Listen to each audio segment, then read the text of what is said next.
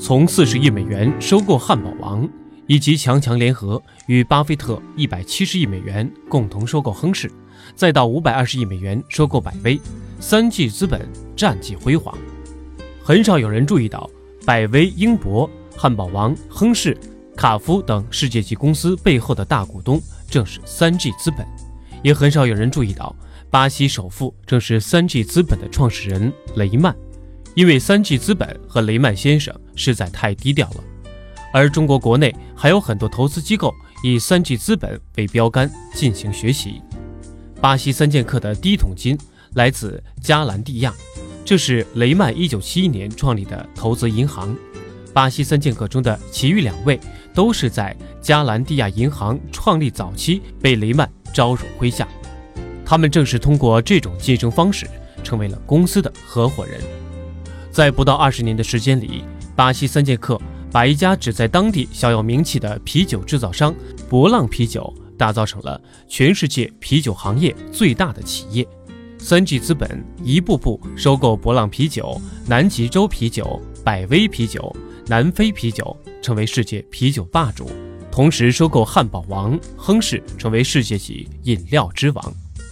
你可能不知道，股神沃伦·巴菲特。管理大师吉姆·柯林斯都对三 G 资本赞誉有加，并与雷曼相交莫逆。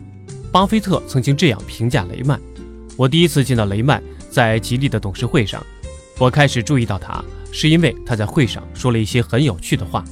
他实事求是，不装腔作势，也从不搞一言堂，而是集思广益。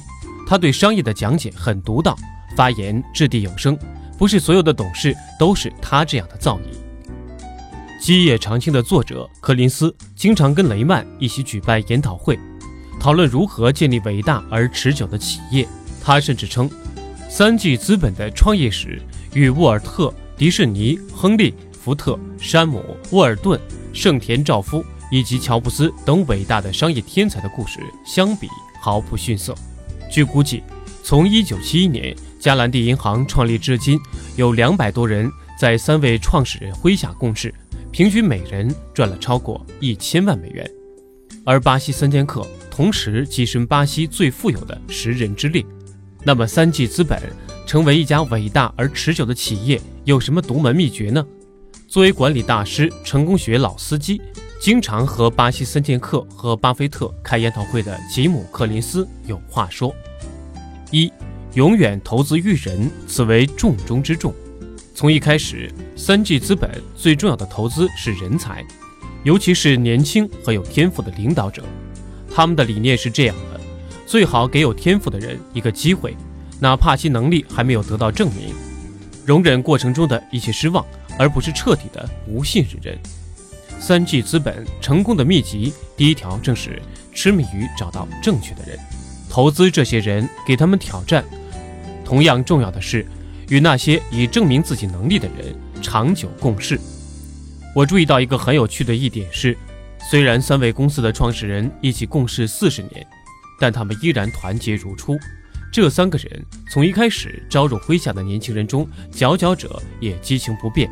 比如现任的百威英博 CEO 博瑞拓，这群老司机不仅把正确的人带上了车，还要在漫长的岁月中跟他们呼吸与共。二。用远大的梦想保持原动力。优秀的人需要做大事，不然他们就会把自己的聪明劲儿用在别处。所以，三位创始人创造了一个双活塞的飞轮：首先找到这些人才，其次让他们做大事，然后找到更多的有才干的人，再想出另一件大事让他们做，周而复始，不断循环。这就是他们让企业的动力。历久弥坚的秘诀，这就好像一支优秀的登山队。一方面，登一座大山总会存在风险，而接下来一座座更高的山峰同样如此。然而，另一方面，如果你没有新的山峰去攀登，队伍就会止步不前，并失去那些最好的登山队员。因为优秀的登山者总在寻找大山去攀登，永不止步。三。创立精英管理的企业文化和一致认同的激励机制，这些创始人建立了一种标准如一的企业文化，让员工有机会共同分享实现伟大梦想而获得回报。这种企业文化重视表现而非头衔，重视成果而非年龄，重视贡献而非职位，重视才能而非证书。通过将梦想、人才和文化三种食材组合起来，他们写出了一本可以让企业成功永驻的精妙菜谱。这种企业文化奖励非凡的业绩。如果你能创造重大的贡献，展现成果，在这种文化之中，你就可以平步青云。如果你手握世界最好的证书，却业绩平平，在这里你将没有立锥之地。三位创始人相信，人上人永远渴望精英体制，而平庸者才会对其生畏。四，卓越的企业文化可以跨越产业。跨越国度，最奇妙的一件事情是，梦想、人才、文化这种模式是如何从投资这样的金融行业运用到啤酒行业的？它又是怎样走出巴西，进入拉美各国，然后传播到欧洲和美国，并在全球各地生根发芽结果的？对莱曼、马塞尔、贝托这三个人而言，企业文化并非企业策略的重要补充。企业文化本身就是策略。三位合伙人在不断进军新产业、跨越国界、拓展业务、向更大目标稳步迈进的过程中，始终坚守他们的核心价值理念与独特的企业文化。这本身就是一个活生生的绝佳案例。保持核心理念并激励进步，这一原则也被当今每一家伟大的企业所信奉。五。专注于创造伟大的实业，而不是专注理财。三位创始人恰好赶上了巴西经济的动荡年代。我曾问他们，在那样一个充满不确定性的通膨年代，你们如何理财？他们的回答是：当别人都花时间打理自己的资产时，我们把时间花在公司的构建上。从长远来看，能把公司打理好，就是创造财富的最佳方式。理财本身不会创造伟大和持久的东西，然而创造一个伟大的东西却可以让你获得扎实的成果。当三位创始人决定买下里约热内卢一家小酒厂博浪啤酒时，外界普遍仅将此看作一次短期的财务投资；而在这收购的二十年后，已无人再将这看作一笔简单的财务交易。六，简约。有其内在的智慧与魔力。三位创始人几乎从每一个维度上都是简约的典范。他们穿着随意，在人群中毫不出众。其办公室也非常朴素，而且从不会坐在高高在上的主管办公室，将自己与员工隔绝开来。他们从不用赚来的钱让自己过得更奢侈，相反，他们让自己生活得更简单，以便把精力。专注于建设公司上，我从中学会，真正富有的标志是一张整洁的时间表，这能保持他们为最重要的事情留下充足的时间。他们的企业经营策略也只有简单的一句话：找优秀的人才，赋予他们远大的理想，维持精英治理的企业文化。七，狂热不是问题。我曾问道。你们在招贤纳士时看重哪类人？他们最重要的特质是什么？他们回答道：“找那些像疯子一样狂热的人。”我们生活在一个人人都在寻求捷径并期望获得非凡成就的年代，可是世界上并没有这种捷径的存在。唯一的途径是专注、长期、持续的努力。显然，构建这样一家企业的唯一方式就是狂热。这样为事业着迷的人，通常不是最受欢迎的人，因为他们经常吓到别人。然而，把一群疯子聚在一起之后，那种为事业痴狂的效应倍增，则无人能挡。八，高度自律、冷静而非追求速度，才是跨越潜在危机并获得成功的不二法门。公司在举债五百二十亿美元历史性的收购百威后，恰巧遇到了。二零零八年的金融危机，那一年里，我在位于科罗拉多州博尔德市的管理实验室成立了固定会场，每一年百威英博的董事会都会漂洋过海，在这里共商对策。许多最为关键的决策都是在这些山顶会议上做出的。在二零零八年十二月刚开始参与博尔德会议时，我预料会在会上嗅到明显的危机感，结果却很出人意料。我眼前是冷静、面带着认真思索表情的一群人，他们像是巨大暴风中的巨轮的掌舵人。在会议上，我没有目睹过一次惊慌失措，我看到的只有各种方案的深思熟虑，以及随后做出的果断决策。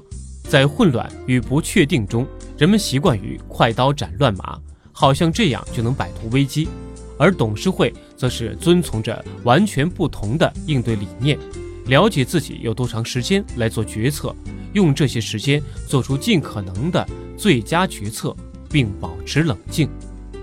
九，一个强势自律的董事会是公司强大的战略性资产，在美国。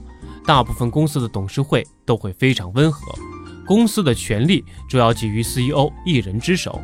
只有当需要替换一个失败的 CEO 时，董事会才会发挥重大作用。然而，百威英博的董事会则是公司的主要权力中心。它证明，在设定巨大的、让人不可思议的、颇需勇气的目标，制定策略，维持企业文化，抓住机遇，带领企业走出困境方面。董事会充当着中心角色，没有这样一个强势团结的董事会，百威英博就不会度过2008年的金融危机。百威英博的董事会一直关注自身的企业文化、纪律和活力，同时也花同样多的精力来构建、保持公司的企业文化。最为重要的是，他们会为股东的长远利益决策和配置资产。通常以数十年为考量的周期，而不是寥寥数月的短期利益。十，寻找导师和老师，与他们保持密切的关系。在莱曼的事业刚起步时，他就努力寻找那些可以从其身上汲取养分的人。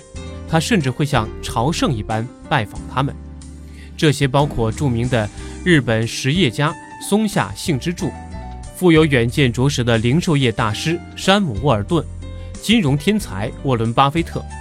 不仅如此，他还通过这些伟大的企业家结识了更多优秀的人才。他不是通过传统的方式结识他们，而是创造机会，让这些卓越不凡的人们彼此互动，从而为每一个人创造出指数级别的学习机会。有趣的是，即使他到了五十岁、六十岁。七十岁的时候，也没有停止学习的步伐，经常会找一些比他年轻的导师切磋琢磨。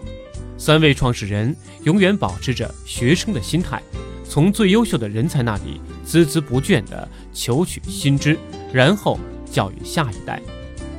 我想，莱曼、贝托还有马塞尔三位已经把我看作他们的老师，而且有讽刺意味的是，一路走来，其实我。才是他们的一位求知若渴的学生。吉姆·柯林斯最后说道：“从起初毫不起眼，到有全球巨大影响力，三 G 资本的故事值得每一个巴西人为骄傲。他与沃尔特、迪士尼、亨利、福特、山姆、沃尔顿、盛田昭夫以及乔布斯等伟大的商业天才的故事相比，毫不逊色。这是一个全世界的领导者都应该了解的故事。”大可作为学习和灵感的来源。最妙的是，这个故事仍在继续，因为这群疯子无论获得怎样的成就，都不会停止问自己一个问题：下一个梦想是什么？